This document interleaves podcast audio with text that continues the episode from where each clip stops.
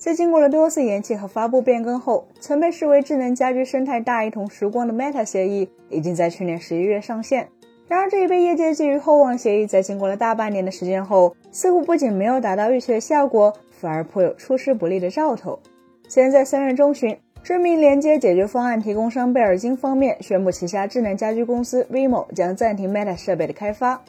紧接着，就在不久前，飞利浦公司的高管在接受媒体采访时确认，该公司已经推迟适配 Meta 的计划。先有贝尔金，后有飞利浦，为何千呼万唤始出来的 Meta 协议在上线后却没能实现天下云集响应，因两耳紧从呢？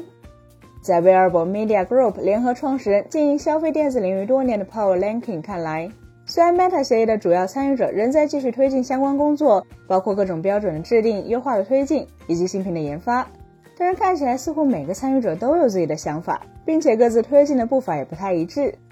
事实上，这样的现状也符合 Meta 协议在各方博弈多年后也得以艰难落地的现实。在苹果、谷歌、亚马逊、三星和一大批其他品牌之间存在难以弥合的分歧下，Meta 协议能够被推出就已数为不易。作为一个各方妥协的产物，Meta 的诞生是连接标准联盟准确找到了大厂之间的共同的痛点。即由于通信协议的复杂，导致智能家居设备间无法实现互联互通。虽然在家中部署智能家居设备确实会让消费者体验到科技对日常生活带来的改变，但由于没有哪一家智能家居产品能够真正实现面面俱到，所以消费者也不太可能用一个品牌的产品就构建出自己的智能家居系统。并且由于种种历史原因，智能家居通信协议更是可谓花样繁多。其中就包括了 Zigbee、Thread、Low Pan、WiFi、Zigbee、Bluetooth Mesh 等等。之所以会出现如此多元的通信协议，其实主要是因为各大厂商为了满足不同的产品理念所造成的结果。有的协议更注重连接稳定性，有的协议强调低功耗，有的协议则会侧重兼容性。所以理念上的差异也让不同的智能家居产品连接在一起几乎是鸡同鸭讲。它的核心工作是解决不同智能家居设备间无法相互理解的问题。使得不同品牌、不同生态系统间的智能设备能够打破壁垒，从而实现互联互通。简单来说，Meta 并不是一种新的通信技术，而是一个基于大堆现有协议的应用层规范。现阶段的 Meta 1.0底层适配了 WiFi、Thread 和以太网三种协议，并支持用蓝牙进行配网。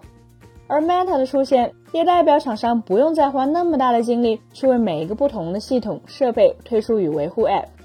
消费者也不用再纠结不同的品牌的设备无法联动控制的问题，只要购买的智能家居设备包装盒上印有 Meta 这个 logo，那么它基本上就能够实现即插即用。既然 Meta 协议如此之好，为什么普及速度并不快呢？其实原因很简单，因为 Meta 协议只是一个妥协性质的产物，并未实现各方共赢。在 Meta 的普及过程中，苹果、谷歌、亚马逊微是鼓吹的一方，而贝尔金、飞利浦等厂商则有些兴趣缺缺。而这也是由于不同厂商的属性，导致了他们对 Meta 协议的态度泾渭分明。例如，谷歌、亚马逊、苹果是科技巨头，智能家居仅仅只是他们的业务之一，平台战略才是核心，让消费者用一个 App 就能控制不同品牌的设备。那么问题就来了，消费者会使用哪款 App 呢？由于智能手机是当下消费者普遍使用的通用计算设备，也就意味着谁掌握了移动生态，谁就是最大的受益者。如果你是 iOS 的用户，岂有不用 Apple Home 的理由？如果是安卓用户，显然 Google Home 就会更适合。再加上一个在智能家居领域拥有先发优势的亚马逊 Alexa，这三款 App 基本也就成为了大部分用户 Meta 设备的中枢。作为受益者，亚马逊、谷歌、苹果焉能不力推 Meta？可有得必有失，谁的用户会流失呢？当然就是贝尔金、飞利浦等厂商了。事实上，飞利浦也有自己的 Philip Hill。在飞利浦公司高管关于推迟 Meta 产品的采访中，可谓是三句话不离 Philip Hill。作为 Zigbee 协议的领导者，飞利浦在过去数年间与相当多厂商进行了合作，所以他们也有着属于自己的智能家居生态的。在这样的情况下，Meta 对于飞利浦的吸引力显然就没有谷歌、苹果、亚马逊那么大了。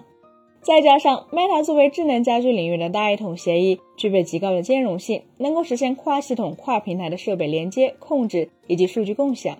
然而，这个协议是开放，却并不免费。厂商要让设备支持 Meta 协议是需要付费的。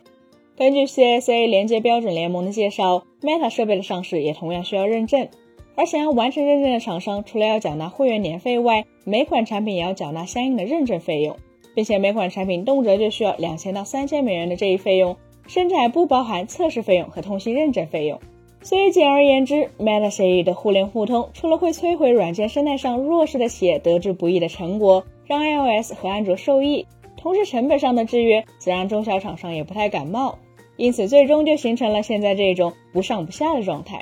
本期节目就到这里了，更多精彩大家可以关注我们三一生活的官网或全民大同名账号查询更多信息。咱们下期再见，拜拜。